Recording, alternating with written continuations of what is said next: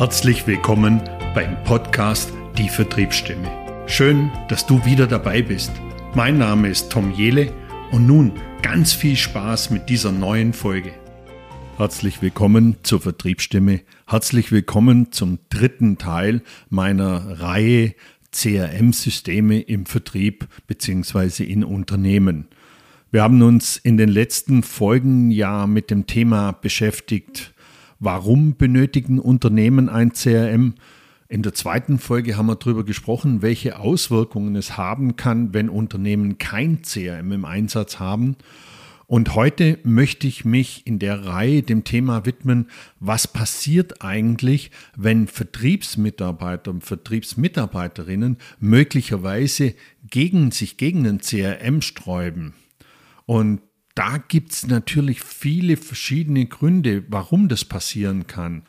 Ich möchte heute mal ein paar dieser Gründe aufgreifen. So ein wichtiger Punkt ist immer so Zeit und der Arbeitsaufwand, weil so eine Implementierung von so einem CRM-System, das erfordert ja Zeit und Aufwand.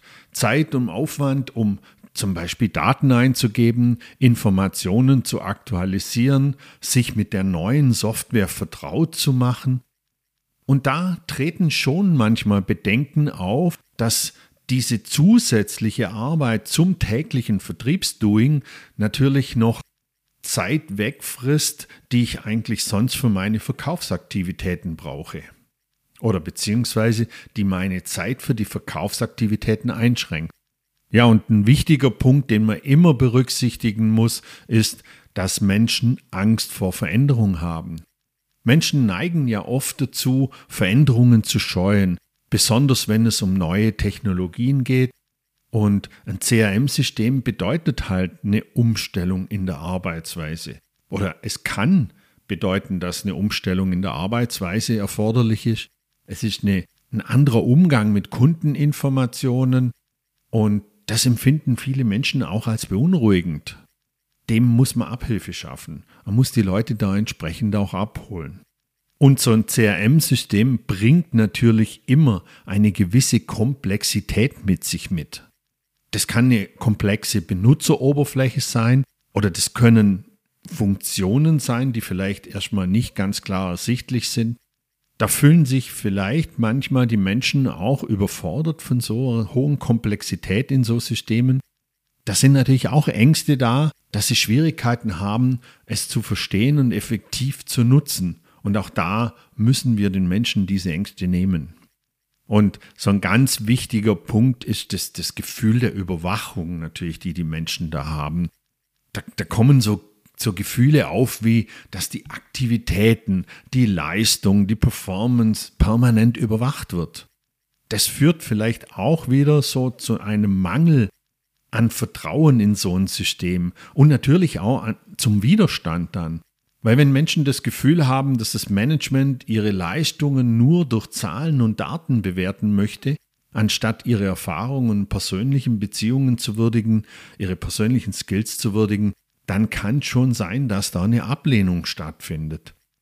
Ich kann euch da eine kleine Geschichte dazu erzählen. Ich durfte die Einführung eines CRMs begleiten in einem Unternehmen als verantwortlicher Projektleiter seitens des Vertriebs. Und da war das genau so mit diesem Gefühl der Überwachung. Wir haben ein super System aufgesetzt, nur es wurde dann auch eben vom Management nur dazu benutzt, um uns zu überwachen da war dann wirklich auch diese Ablehnung da. Die Kollegen haben dann auch sehr sparsam mit den Informationen gearbeitet. Also da ging das wirklich in die falsche Richtung. Und ich fand das extrem schade, weil dieses System hat uns wirklich geholfen.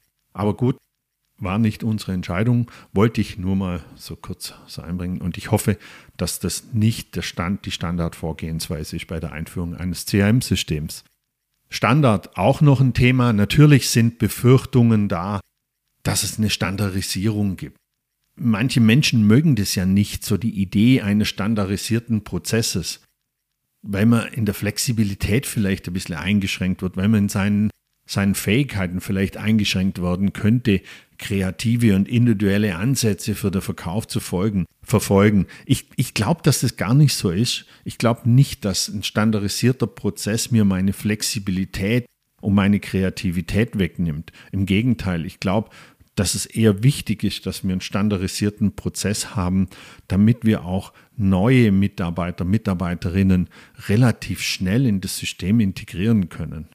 Um das mal zusammenzufassen, diese Bedenken müssen adressiert werden. Und es ist wichtig, dass eben die Führungskräfte den Nutzen des CRM-Systems klar kommunizieren.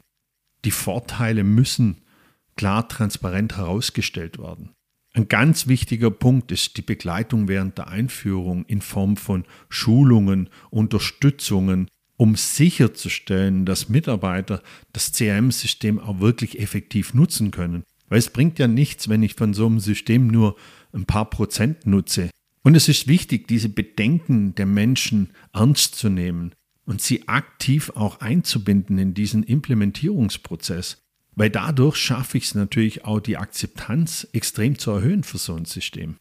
Also für mich letztendlich ganz klar, ein gut implementiertes CRM-System, das schafft es oder das hilft den Vertriebsmitarbeitern, Mitarbeiterinnen letztendlich effizient und erfolgreich zu arbeiten und die Beziehungen zu ihren Kunden permanent zu verbessern.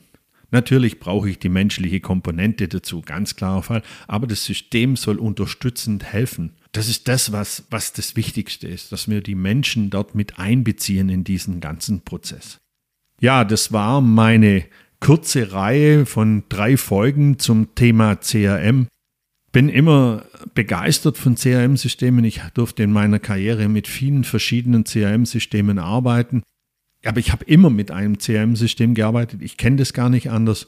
Und wenn ihr noch Fragen habt, dürft ihr mich gerne kontaktieren. Am besten schreibt mir eine E-Mail oder schickt mir direkt eine Sprachnachricht. Ich würde mich freuen, wieder von euch zu hören. Bis zur nächsten Folge. Hier war euer Tom. Suchst du auch nach neuen Wegen im Verkauf noch besser zu werden und deine Vertriebseffizienz zu steigern? Dann lass uns gerne miteinander sprechen. Ruf mich einfach direkt an oder schick mir eine E-Mail.